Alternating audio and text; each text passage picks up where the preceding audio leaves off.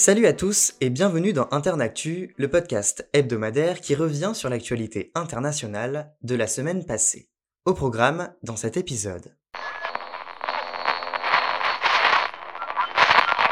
Jeudi soir, les dirigeants de l'Union européenne ont validé un plan destiné à fournir plus de munitions à l'Ukraine. La présidente de la Commission européenne, Ursula von der Leyen, a, elle, annoncé l'organisation d'une conférence afin de localiser les enfants enlevés en Ukraine par la Russie et les ramener dans leur pays. Plus tôt dans la journée, les quatre premiers chasseurs MiG-29 slovaques ont été livrés à l'Ukraine, tandis que trois chars démineurs Léopard en plus seront envoyés par la Finlande.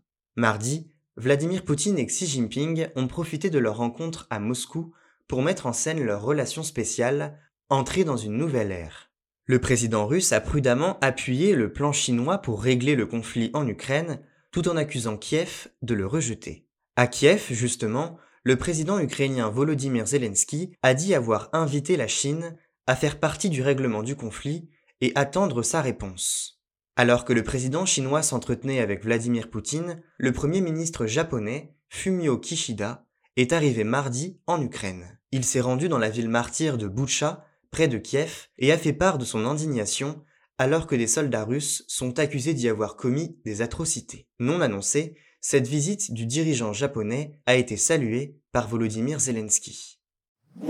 Mardi, plus de 400 rebelles ont été condamnés à la prison à perpétuité au Tchad notamment pour atteinte à la vie de l'ancien président Idriss Déby Itno ayant péri au front en avril 2021 lors de leur offensive. Le procureur général de N'Djamena a précisé que ces personnes avaient aussi été condamnées pour actes de terrorisme, mercenariat et enrôlement d'enfants dans l'armée. Au printemps 2021, le plus puissant des groupes rebelles d'alors, le Front pour l'alternance et la concorde au Tchad, avait lancé, à partir de ses bases arrières en Libye, une offensive en direction de la capitale N'Djamena. Le 20 avril 2021, la mort du maréchal Déby, dirigeant du Tchad depuis plus de 30 ans, était annoncée par l'armée. Son fils, le jeune général Mahamat Idriss Déby Itno, était devenu président de la République pour une période de transition à la tête d'une junte militaire de 15 généraux.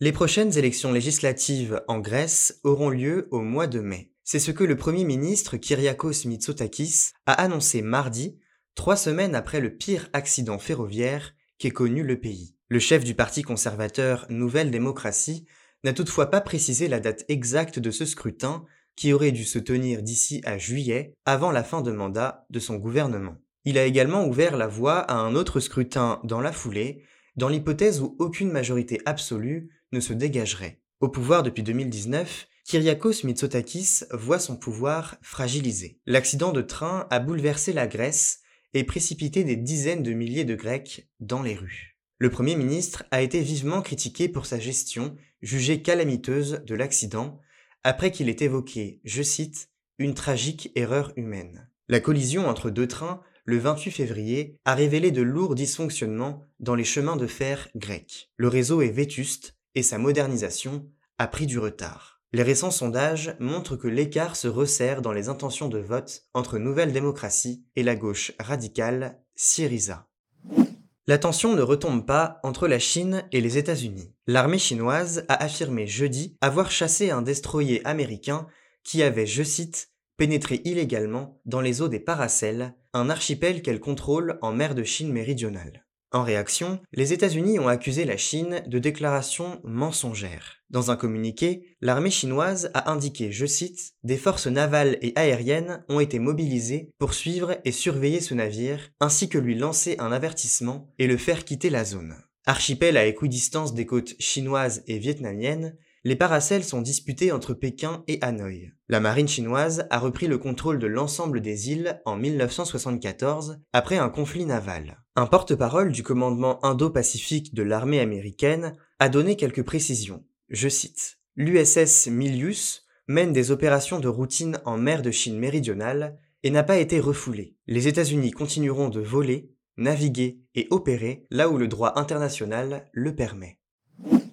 À l'issue d'une conférence internationale des donateurs organisée à Bruxelles lundi, un montant a été arrêté pour venir en aide aux populations de Turquie et de Syrie, plus d'un mois après les séismes, 7 milliards d'euros. Cette catastrophe a fait plus de 56 000 morts dans les deux pays et des dégâts estimés à plus de 100 milliards d'euros. Sur ces 7 milliards d'euros, quelques 950 millions sont pour la population syrienne, a précisé la présidente de la Commission européenne Ursula von der Leyen. Elle a salué, je cite, un bon jour pour la solidarité internationale, mais qui ne constituait qu'un début. Par vidéoconférence, le président turc Recep Tayyip Erdogan a eu ces mots.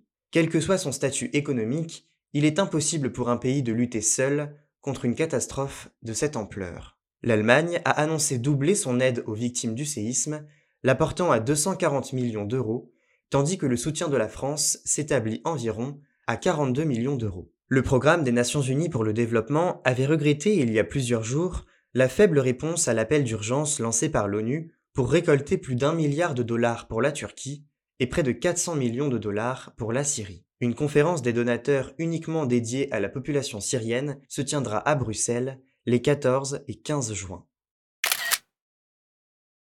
Fumio Kishida, c'est le nom de la personnalité de la semaine. Il s'est rendu à Kiev mardi, à la surprise générale, pour s'entretenir avec le président ukrainien Volodymyr Zelensky. Le premier ministre japonais, Fumio Kishida, est le centième homme à occuper cette fonction depuis 1885. Ancien ministre des Affaires étrangères, il devient Premier ministre en octobre 2021, à 64 ans, après avoir été choisi par les députés du Parti libéral-démocrate comme leader de la formation de droite conservatrice. Fumio Kishida est un élu de Hiroshima depuis 1993, comme l'ont été son père et son grand-père avant lui. En 2020, il avait échoué face au Premier ministre d'alors, Yoshihide Suga. Mais un an plus tard, celui-ci a renoncé à se représenter à cause de son impopularité. La voie est alors libre pour Fumio Kishida. Avant cette visite à Kiev mardi, Fumio Kishida était le dernier dirigeant du G7 à ne pas s'être rendu en Ukraine pour soutenir Volodymyr Zelensky. Face à des journalistes en février,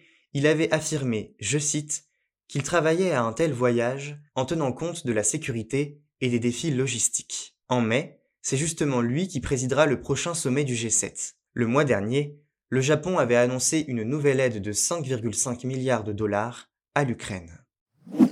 C'est la fin de cet épisode d'Internactu. Vous pouvez retrouver ce podcast sur toutes les plateformes d'écoute. On se retrouve la semaine prochaine pour un nouvel épisode. Et en attendant, restez informés.